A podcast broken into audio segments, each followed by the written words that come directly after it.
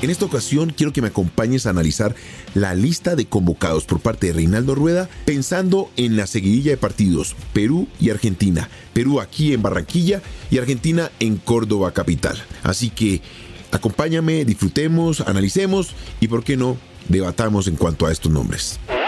Footbox Colombia, un podcast con Oscar Córdoba, exclusivo de Footbox. Reinaldo para esta convocatoria nos presentó varias novedades. Para analizar, por ejemplo, el regreso de Alfredo Morelos, Steven Alzate, Oscar Murillo y Jimmy Chará a partidos oficiales, no amistosos. Porque una cosa es jugar un partido amistoso por allá contra Honduras y ahora sí por las papas que realmente valen la pena todo el estrés y toda la tensión como es el partido contra Perú. Además, el portero Andrés Mosquera Marmolejo, que seguramente va a ser el tercer arquero porque nos damos cuenta que David ya está recuperado. Bueno, eso es lo que dicen. Pero también el mismo Camilo Vargas.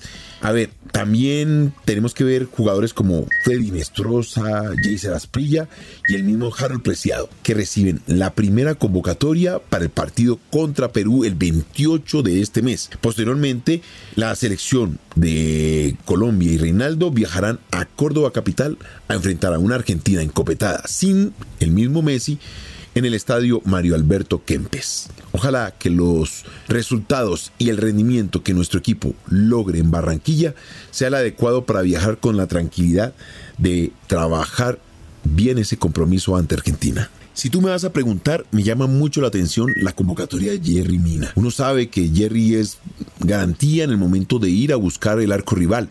En este caso yo lo necesito para que defienda. Bueno, uno pensará, Colombia tiene problemas con la creatividad y generación de juego en ataque, así que habrá que echar mano de la pelota quieta para poder concretar y lograr romper ese problema que tenemos para encontrar el arco rival. Pero Jerry lleva casi cuatro partidos sin estar en el terreno de juego por molestias físicas. Ahí es donde viene mi alegato o mi pronunciamiento, donde digo que Jugar en la selección Colombia hoy día siento que es fácil. En nuestra época había que hacer muchos méritos, muchos puntos para poder estar convocado, ni siquiera para ser titular. Imagínate competir contra un fallecido Andrés Escobar, un Coroncoro Perea, un Alexis Mendoza. Por favor, Aquí nos podemos dar el lujo de no estar en el terreno de juego durante mucho tiempo y así ser convocado. Además, tienes como cabeza el hecho de que los jugadores del Genk de Bélgica no son convocados. No entiendo tampoco. Por ejemplo, Lukumi no tiene ningún problema. Cuesta de la misma manera se encuentra en plenitud de condiciones. Bueno, dicen que por un tema de COVID pues habrá que darle tiempo para que se recupere, pero según el informe que se viene desde Europa es que están en total condición para estar en la selección Colombia. Otro elemento que no deja de ser llamativo es, por ejemplo, Lerma y Cuellar no podrán estar en el partido contra Perú porque están suspendidos. Eso significa que Colombia va a tener tres mediocampistas naturales para enfrentar el partido contra Perú. Eso me llama mucho la atención. Habrá que ver qué es lo que está pensando el profesor Reinaldo Rueda para la alineación y entender hacia dónde quiere direccionar a nuestro seleccionado patrio. Otra cosa que me llama poderosamente la atención es que Reinaldo en cada convocatoria llama a ocho delanteros. Escúchame bien, ocho delanteros. Más sin embargo, atacamos con uno. Así que no entiendo la relación 8 para usar uno solamente. Eso sí, le da una amplitud de oportunidades o posibilidades para buscar el arco rival, pero ¿de qué manera? Explícamelo. Pero justamente explícamelo porque justamente esa es la tarea que en este momento nuestro equipo necesita para poder lograr puntos. Eso es lo que necesitamos para clasificar a Qatar 2022.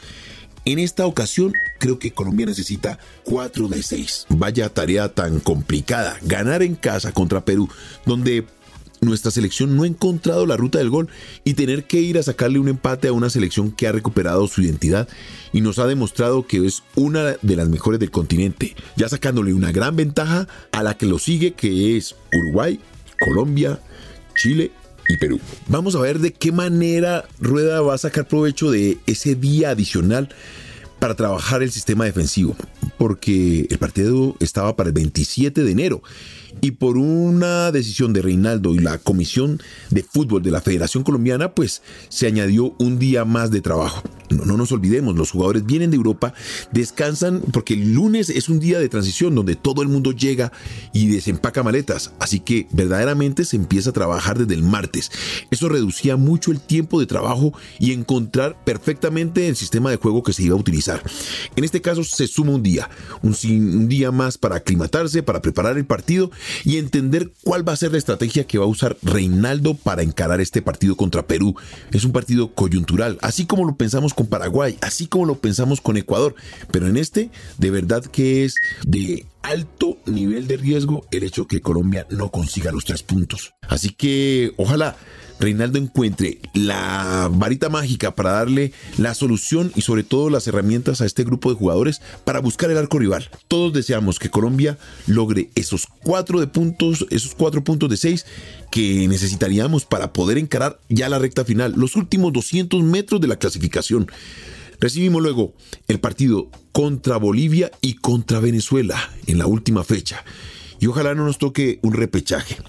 Bueno, ya tuvimos la oportunidad de analizar esta convocatoria con nombres positivos, nombres negativos. No sabemos en qué condiciones viene James, si viene, no sabemos. ¿Por qué no convocó a Teo? Para mí uno de los fijos, entendiendo que en este momento coyuntural es un jugador de mucha experiencia, con un lomo que le permite aguantar este tipo de responsabilidades y que no sé si los nuevos convocados tendrán esa capacidad. Sabes que me puedes encontrar aquí en Footbox Colombia en todas las plataformas, pero exclusiva de Footbox. Esto fue Footbox Colombia con Oscar Córdoba, un podcast exclusivo de Footbox.